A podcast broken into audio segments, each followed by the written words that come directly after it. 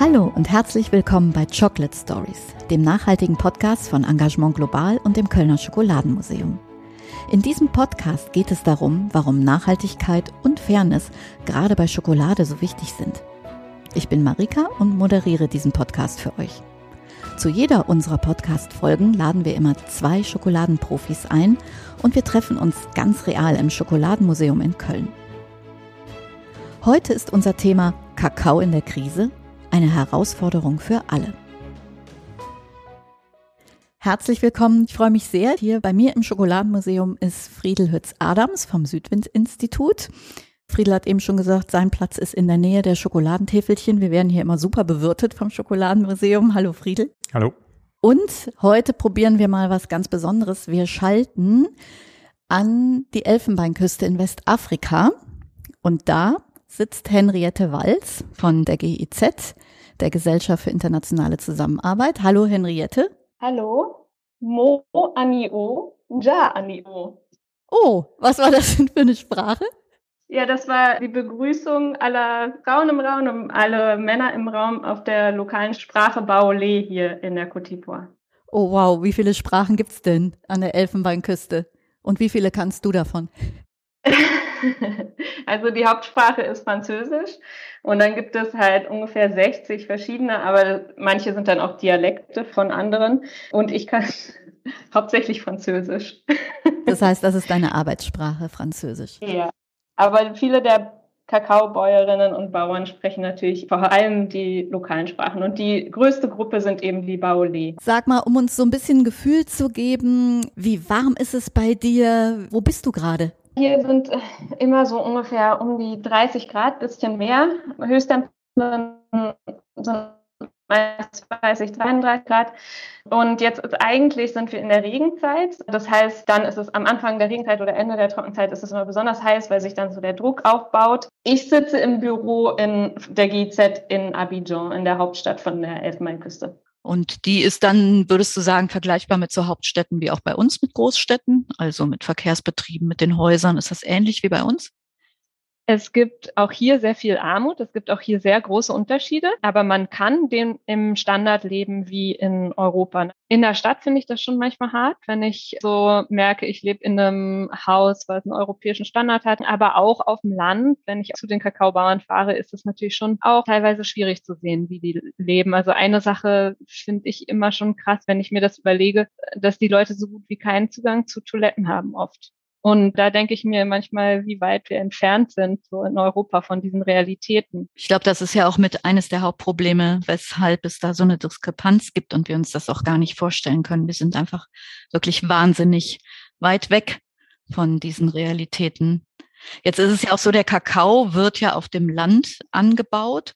Das heißt, da, wo der Kakao produziert wird, der Rohstoff Kakao, da leben ein Großteil der Menschen auch in sehr großer Armut, hast du eben erzählt.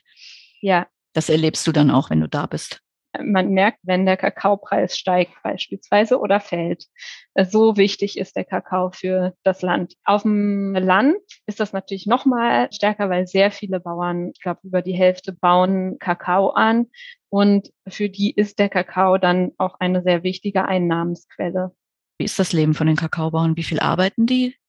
Ja, auf jeden Fall arbeiten die Familien viel. Die Bauern bauen oft unterschiedliche Sachen an, haben auch oft beispielsweise ihre Plantagen relativ weit entfernt. Es gibt hier auch so eine Redewendung, dass man sagt, und wie weit ist irgendwas weg, aber nicht in der Sprache der Bauern, weil die sagen, oh, das ist ganz nah und dann marschiert man anderthalb Stunden. Also schon sozusagen die Zeit, um irgendwo zu einer Plantage zu kommen. Viele bauen unterschiedliche Sachen an. Also viele haben sowohl Kakao als auch Gemüse oder Reis, als auch andere, was man sagt, Cash Crops, Export, zum Beispiel Kautschuk oder Palmöl. Das heißt, obwohl die richtig hart und viel arbeiten, verdienen sie dennoch so wenig, dass sie noch nicht mal ein existenzsicherndes Einkommen haben, also in absoluter Armut leben. Die Bauern ja und dann auch die Familien. Wie geht es denn dann den Kindern? Was haben die Kinder da für ein Leben? Kinder generell gibt es im Land sehr viel Kinderarbeit und auch auf den Kakaoplantagen helfen die Kinder oft mit. Fakt ist auf jeden Fall, dass die Kakaobauern und Bäuerinnen offenbar für harte Arbeit nicht genug verdienen und deswegen mit Familien und eben auch ihren Kindern in der Armut leben. Was ist denn eigentlich genau dein Projekt und deine Arbeit, die du da bei der GIZ an der Elfenbeinküste machst? Ich arbeite am Grünen Innovationszentrum in der Agrar- und Ernährungswirtschaft. Ist ein Projekt finanziert vom BNZ, also dem Bundesministerium für wirtschaftliche Zusammenarbeit und Entwicklung. Und ich bin Beraterin für entwaldungsfreie, nachhaltige Kakaoproduktion entwaldungsfreie Kakaoproduktion. Henrietta, kommen wir gleich auf jeden Fall noch genauer zu. Friedel, du arbeitest beim Südwind-Institut und Südwind setzt sich seit 30 Jahren ein für eine gerechtere Weltwirtschaft. Du bist von Anfang an dabei und beobachtest die Elfenbeinküste und auch ganz viele andere Länder. Wir reden ja heute über Kakao in der Krise. Wie ist eigentlich dein Eindruck, Friedel? Wie geht es den Kakaobauern und Bäuerinnen heute, auch im Vergleich zu der Entwicklung der letzten Jahrzehnte? Ja, es ist schon frappierend, dass die Kakaobäuerinnen und Bauern ein Produkt anbauen, was ja mal ein Luxusprodukt war. Das das kann man ja auch hier im Schokoladenmuseum schön sehen. Es ist ja nach Europa dann gekommen, aus Mittelamerika noch und ursprünglich mal von Adeligen konsumiert worden, weil das einfach so teuer war. Und wenn man dann heutzutage durch Dörfer fährt, wo seit Jahrzehnten Kakao angebaut wird und die Armut sieht, dann sieht man, dass da schon ein ziemliches Missverhältnis ist zwischen dem Anbauen ähm, von sowas Schönem wie Kakao, wie Schokolade und auch den glitzernden Welten hier rund um Kakao und der Werbung im Fernsehen um dieses Genussprodukt, ja, und dann die Armut der Familien. Wir sind ja auch tatsächlich hier wahnsinnig weit weg davon. Wenn wir eine Tafel Schokolade aufmachen, glaube ich, kann sich kaum einer von uns vorstellen, wie diese Schokolade und eben der Rohstoff der Kakao hergestellt wird. Also das eine ist ja dieses große Problem der ausbeuterischen Arbeit und der Situation, unter der die Bauern und Bäuerinnen und auch ihre Familien leben. Was hast du da gesehen? Ist das tatsächlich in allen Ländern und an allen Orten ähnlich? Ja, man muss unterscheiden. Es gibt einen kleinen Teil der Welternte, das ist ein sehr hochwertiger, aromahaltiger Kakao, äh, wo man dann Edelschokoladen draus macht. Also Bäuerinnen und Bauern, die den Kakao dafür anbauen, denen geht's teilweise besser, weil dafür ein wesentlich höherer Preis bezahlt wird. Aber rund 90 äh, Prozent des Kakaos und aller, der aus Westafrika kommt, das ist sogenannte Massenware. Das ist die, die hier für unsere Standardschokolade benutzt wird. Friedel, du kennst die Situation in den Kakaoländern auch persönlich. Gibt es eigentlich da große Unterschiede zwischen den Kakao anbauenden Ländern? Verdienen in manchen Ländern die Kakaobauern und Bäuerinnen vielleicht auch besser? Also ich war in allen vier wichtigen Anbauländern Westafrikas, in Cote d'Ivoire halt, in Ghana, in Nigeria und in Kamerun. Und die Situation ist überall ähnlich. Also es sind Kleinbäuerinnen und Kleinbauern, die unter sehr ähnlichen ärmlichen Verhältnissen leben und auch komplett dem Weltmarkt ausgeliefert sind. Also der Preis wird an der Börse gemacht und von den großen Konzernen und die Bäuerinnen und Bauern haben keine Möglichkeit, Preise durchzusetzen, mit denen sie Schulgebühren finanzieren können. Das ganze Jahr über teilweise können sie das nämlich nicht drei Mahlzeiten auf den Tisch setzen können. Ja, und dann eben Rücklagen bilden und irgendeine Aussicht haben, mal wohlhabender zu werden. Moment mal. Wie funktioniert eigentlich dieser Weltmarkt? In einer Stadt findet der Markt normalerweise an bestimmten Tagen und Uhrzeiten statt. Der Weltmarkt funktioniert unabhängig von Ort und Zeit. Er bezeichnet den globalen Wirtschaftsraum, wo Preise für Güter verhandelt werden.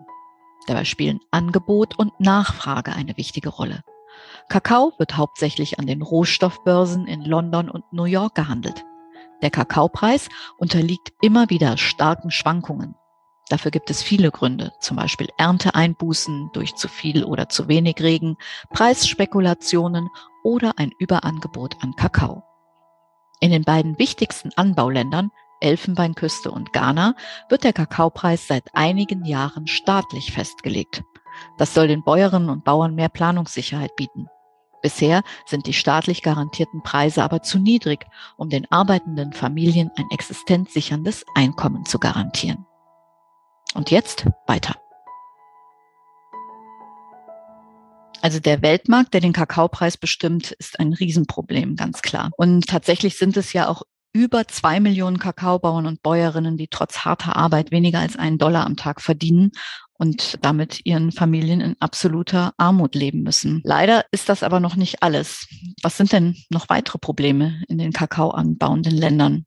Also aus deiner Erfahrung, Henriette. Die Côte d'Ivoire hat in den letzten 50 Jahren 90 Prozent ihrer Wälder verloren. Das ist eigentlich ein sehr bewaldetes Land und aus verschiedenen Gründen, weil die Wirtschaft sehr auf Landwirtschaft gegründet ist, aber auch wegen in den politischen Krisen gab es in den letzten Jahrzehnten sehr viel Entwaldung. Und da kommt dann der Klimawandel hinzu und wird ja auch bedingt durch die Entwaldung. Also die Landschaften sind trockener, man spürt aber auch auf jeden Fall den Klimawandel. Es ist normalerweise hier so, dass es zwei Regenzeiten gibt. Das ist jetzt überhaupt nicht mehr so gegeben. Es regnet eher etwas irgendwie unregelmäßiger und eher in einer großen Regenzeit. Und das alles macht es auch schwieriger, Landwirtschaft zu betreiben.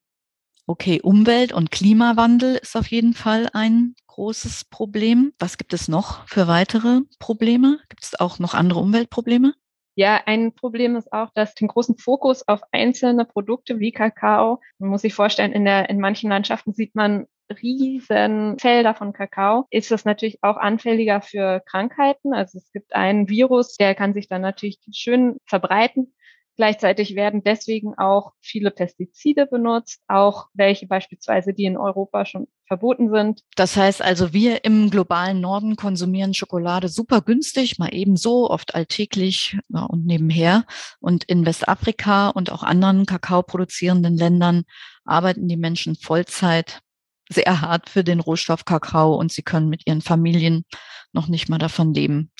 Also es ist natürlich wahnsinnig ungerecht. Friedel, wenn du dich mit dem Südbit-Institut für faires Wirtschaften einsetzt, wie funktioniert das eigentlich? Naja, also die erste Frage ist, warum ist Kakao so billig? Weil das war auch mal anders. Es gibt so ein Lied, so ein Schlager aus den 50er Jahren in Ghana und der sagte mehr oder minder, wer seine Kinder zur Schule schicken will, wer ein Haus bauen will, wer heiraten will, selbst wer einen LKW kaufen will, was er dafür braucht, ist Kakao. Das zeigt, dass Kakao mal auch in Westafrika einen anderen Stellenwert hatte. Man hatte aber jetzt in den letzten 40, 50 Jahren einen konstanten Preisverfall. Also die Preise schwankten sehr stark, aber inflationsbereinigt ging die Tendenz jetzt über Jahrzehnte nach unten und wir liegen jetzt bei einem halben Niveau der Preise, inflationsbereinigt von dem, was man in den 50er Jahren hatte.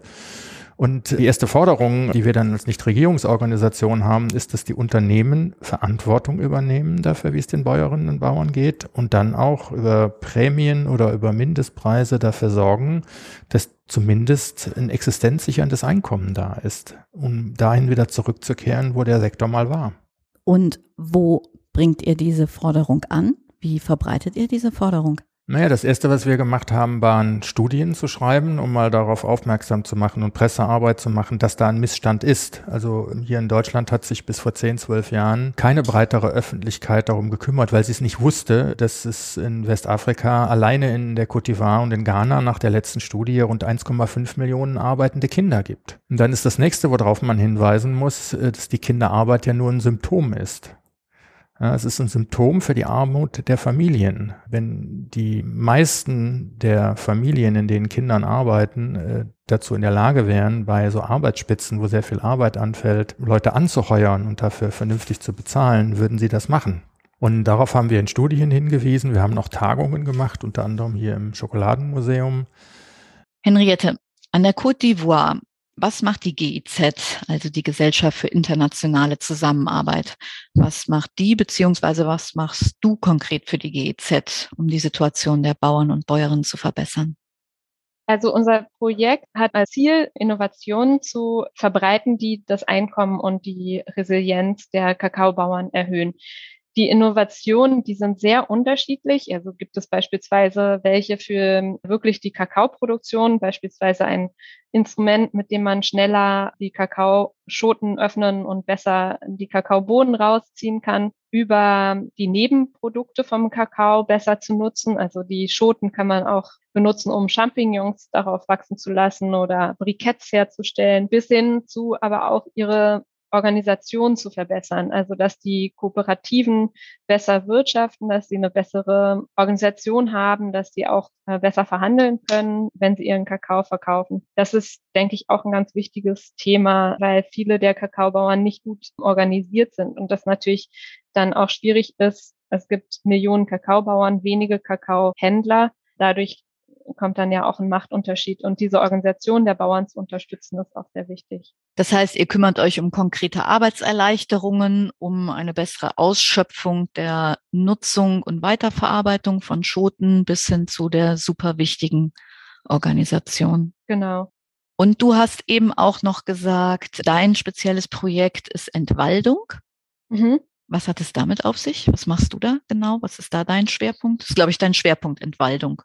Genau, ja, Entwaldung und Agroforst sind so meine Schwerpunkte. Also ja, wie gesagt, hat die Côte d'Ivoire in den letzten Jahrzehnten sehr viel Wald verloren und eine Herausforderung ist, der Wald, der noch übrig ist, den zu schützen. Und da unterstützen wir beispielsweise auch Innovationen in der Satellitenüberwachung, also dass, dass man Kakao besser erkennen kann, wenn er im Wald angebaut wird. ist nämlich ein Problem, dass Kakaopflanzen ja auch Bäume sind und die schwierig sind zu unterscheiden von Wald auf dem Satellitenbild. Und da unterstützen wir beispielsweise auch Innovationen. Gleichzeitig unterstützen wir auch die Zivilgesellschaft im unabhängigen Monitoring von Entwaldung und Degradierung. Also das ist ein System, das es auch in anderen Ländern schon gibt, dass die Gemeinden und lokalen NGOs auch zur Überwachung des äh, Waldes und Detektierung von Entwaldungen beitragen. Und da unterstützen wir auch beispielsweise NGOs, hier so ein nationales System in Kraft zu setzen.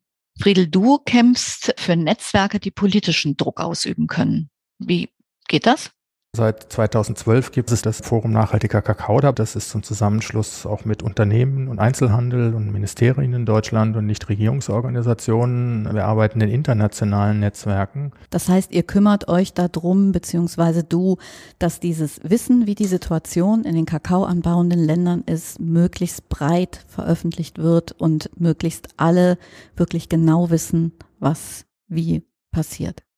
Ja, weil das Paradoxe auf dem Kakaomarkt ist, dass einerseits ein großer Teil der Schokolade hier über Sonderangebote verkauft wird, also der billigste gewinnt. Und auf der anderen Seite, wenn man dann äh, den Menschen erzählt, dass in einer Tafel Vollmilchschokolade beim momentanen Preis so für sieben bis acht Cent Kakao nur drin sind, von denen so fünf Cent bei den Bäuerinnen und Bauern ankommen in der Côte d'Ivoire oder in Ghana. Und wenn man dann die Leute fragen würde, seid ihr bereit, fünf Cent mehr für eine Tafel zu bezahlen, wenn sicher ist, dass damit die Einkommen der Bäuerinnen und Bauern verdoppelt werden, dann würden die meisten Menschen sofort dazu bereit sein hier in Deutschland, weil das können wir uns leisten. Und darauf aufmerksam zu machen und dann auch zu sagen, dass da eine Marktstruktur entstanden ist, wo der Einzelhandel die Preise für die Schokoladenhersteller drückt, die Schokoladenhersteller drücken die Preise bei den Händlern und Vorverarbeitern von Kakaoprodukten und die drücken die Preise bei den Bäuerinnen und Bauern und die sitzen dann am hintersten Ende der Kette und können sich nicht dagegen wehren, wenn sie unter das Existenzminimum gedrückt werden. Darauf aufmerksam zu machen, Abhilfe zu fordern und da auch Gesetzgebung gegen zu fordern. Das ist unsere Rolle. Also können wir Konsumenten und Konsumentinnen die Situation verbessern? oder wenigstens dazu beitragen? Ich würde den Ball nicht den Konsumenten und Konsumentinnen zuwerfen, weil wenn man sich Schokolade im Supermarkt anguckt, es gibt Fairtrade, es gibt Rainforest Alliance, UTZ-Siegel, dann noch so ein paar kleinere, Hand in Hand beispielsweise. Und keines dieser Siegel garantiert existenzsichernde Einkommen. Auch die stehen in diesem starken Preiskampf rund um Kakao und Fairtrade kann nicht durchsetzen, dass der Preis wirklich existenzsichernd ist. Und wenn ich dann noch sehe, dass ich dann zum Teil auf den Schokoladentafeln dann die unternehmenseigenen Siegel finde, Coco Plan, Coco Life, Coco Horizon, was es da alles gibt, das ist so verwirrend für die Verbraucherinnen und Verbraucher. Also letztendlich verantwortlich für die Einhaltung von Menschenrechte und die Zahlung existenzsichernder Preise ist ein Menschenrecht, sind Unternehmen. Das können die nicht an die Verbraucher und Verbraucherinnen abwälzen, weil die den Markt nicht durchschauen. Moment mal menschenrechtliche Sorgfaltspflicht. Es stimmt, Unternehmen tragen eine große Verantwortung. Ihre Geschäftsbeziehungen beeinflussen das Leben vieler Menschen weltweit. Schließlich kaufen sie die Waren von anderen Unternehmen oder beziehen Rohstoffe direkt in den Erzeugerländern. Vielerorts werden aber die Menschenrechte nicht eingehalten. Deshalb ist es sehr wichtig, dass die Unternehmen ihrer Sorgfaltspflicht nachkommen und darauf achten, dass die Menschenrechte in den Ländern eingehalten werden, mit denen sie Handel treiben. Die Vereinten Nationen haben bereits 2011 in ihren Leitprinzipien für Wirtschaft und Menschenrechte die menschenrechtliche Sorgfaltspflicht für Unternehmen festgeschrieben. Unternehmen, die nicht nachweisen können, dass die Menschenrechte entlang der Wertschöpfungskette eingehalten werden, sollen für die Schäden haftbar gemacht werden können. In Deutschland ist die Einhaltung der menschenrechtlichen Sorgfaltspflicht im Lieferkettengesetz verankert. Das hat die Bundesregierung im Sommer 2021 verabschiedet und es soll im Januar 2023 in Kraft treten. Und jetzt weiter. Also faire Preise für Kakao sind ganz sicher der entscheidende Faktor, um die Situation der Kakaobauern und Bäuerinnen und eben auch ihrer Mitarbeitenden zu verbessern. Henriette, du setzt mit dem GIZ-Projekt aber auch noch an ganz anderer Stelle an. Warum und wie machst du das? Ja, ich würde sagen, unser Ziel ist die Resilienz oder die Widerstandsfähigkeit der Bäuerinnen und Bauern gegen verschiedene Krisen zu stärken. Also klar, Preise sind wichtig und auch die Widerstandsfähigkeit gegen Fluktuation von Preisen, aber auch eben gegen Umweltkrisen. Und da ist ganz wichtiges Thema der Agroforst, weil wie schon gesagt vorher, sind die Landschaften jetzt viel trockener geworden und wenn Kakao mit anderen Bäumen zusammengepflanzt wird, dann kann das dazu führen, dass eben viel mehr Wasser gespeichert wird, dass die Kakaobäume gegen zu viel Sonneneinstrahlung geschützt sind. Gleichzeitig geben Mischkulturen mit anderen Bäumen auch zusätzliches Einkommen. Das heißt, äh, dadurch können Familien auch andere Alternativen noch haben. Um es zu verstehen, ihr zeigt den Bauern eine andere Methode des Anbaus. Also, dass es nicht eine reine Kakao-Pflanzenplantage ist, sondern gemischt vor allem gemischt auch mit anderen Bäumen, also mit anderen Bäumen, die möglicherweise auch Früchte geben. Also es gibt hier beispielsweise auch viele Nüsse, die genutzt werden, deren Öle genutzt werden. Diese Mischkulturen, die kennen Bäuerinnen und Bauern schon, sind auch traditionelle Methoden, aber es gibt halt auch verschiedene Faktoren, die dazu geführt haben, dass sie sich jetzt auf so Monokulturen konzentriert haben. Also da gibt es verschiedene Modelle, mit denen wir versuchen, diese Mischkulturen zu unterstützen. Also auch dadurch, dass sie zusätzliche Einkommen kriegen, wenn die Bäume erhalten werden. Und äh, wie ist so dein Eindruck nach den ersten Erfahrungen mit diesem Projekt? Verbessert das irgendetwas grundsätzlich für die Bauern und Bäuerinnen oder auch für die Landschaft, für die Umwelt? Wie hast du das Gefühl, das ist so ein Projekt, was erfolgsversprechend, zukunftsweisend sein könnte?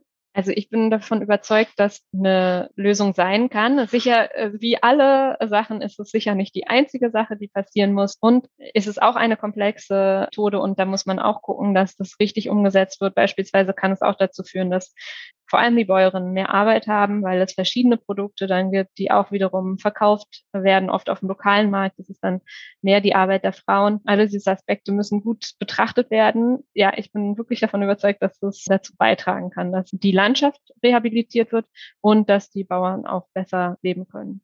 Wir haben euch ja beide eingeladen, um zu gucken, was sind die Lösungen, wenn wir darüber sprechen, die Kakaobauern und Bäuerinnen heute arbeiten einfach unter Bedingungen, die nicht existenzsichernd, die nicht menschenwürdig sind. Was können wir tun? Friedel, sagst du, es ist wichtig, auf beiden Ebenen zu arbeiten, konkret vor Ort und auch politisch das, was hier vor Ort zu bewegen? Oder wie siehst du das, wie das weitergehen kann, dass tatsächlich was passiert? Weil man muss ja ehrlicherweise auch sagen, wenn wir uns die Situation angucken, so, du bist sehr lange in diesem Thema drin, so wahnsinnig viel verbessert hat sich in den letzten 20 Jahren nicht oder würdest du sagen, doch?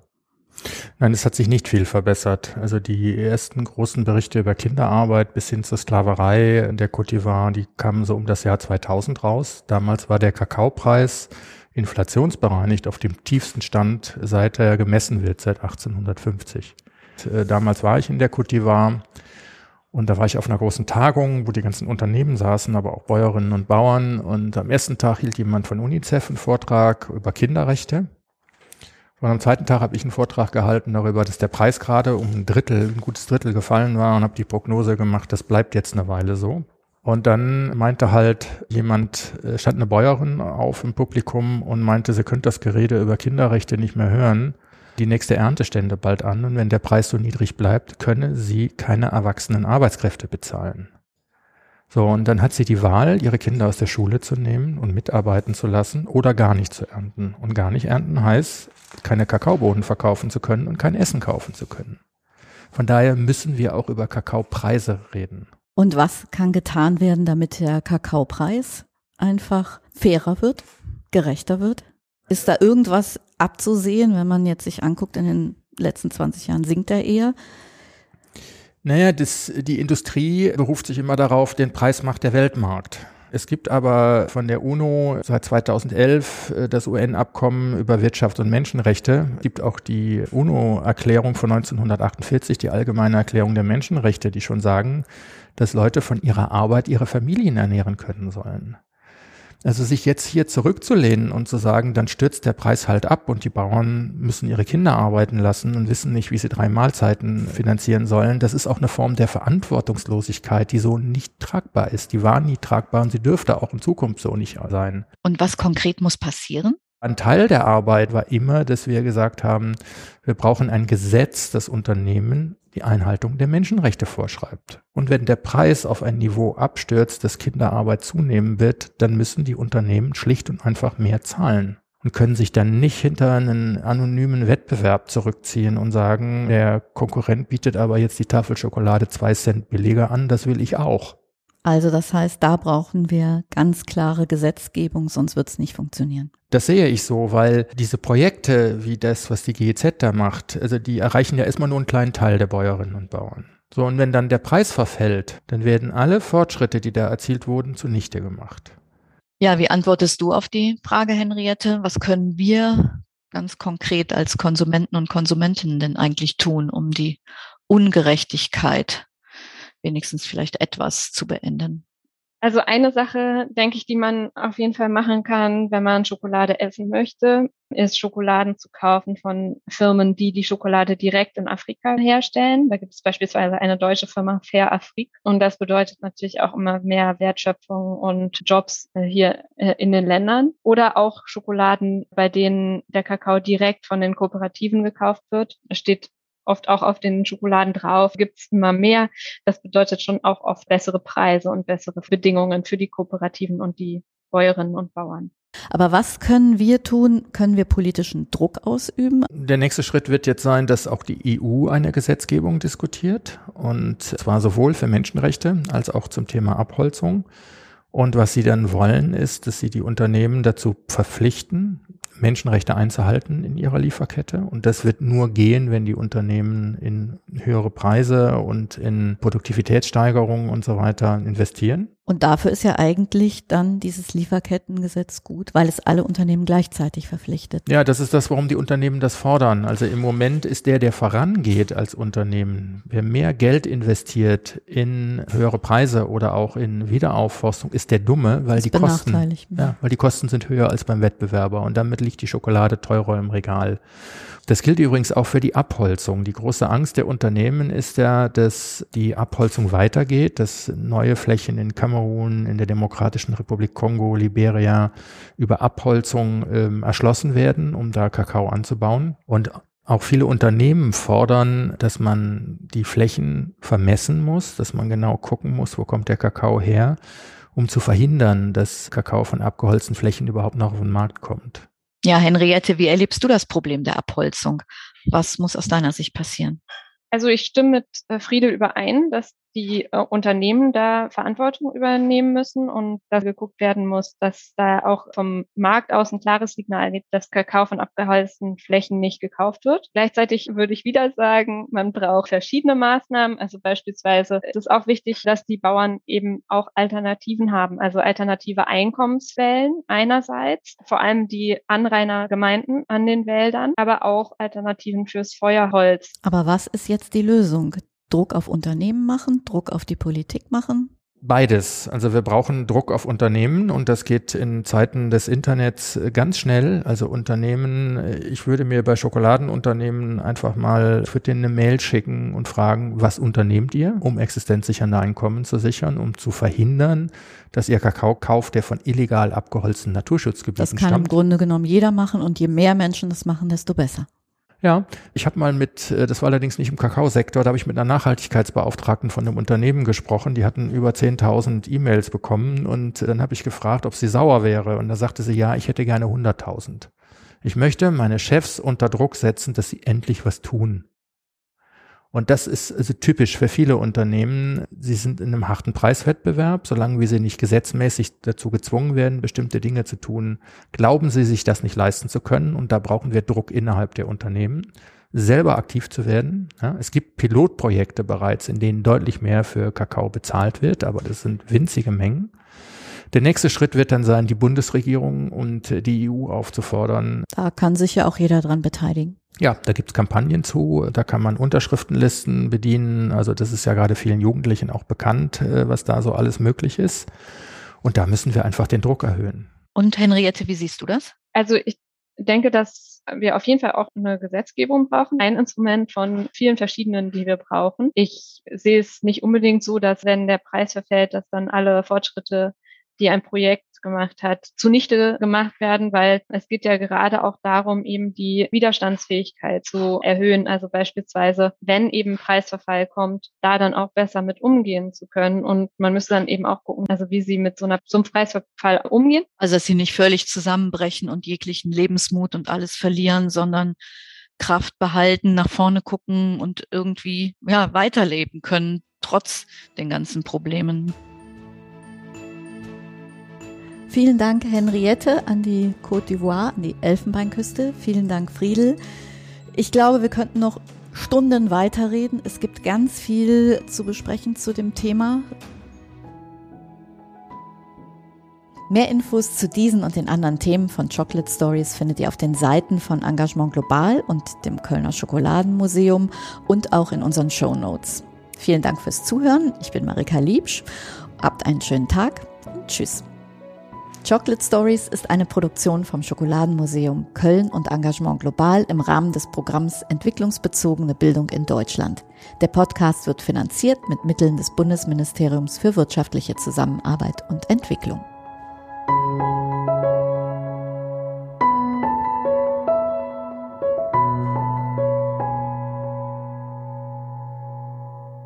Dies ist eine Produktion von podcaststudio.nrw.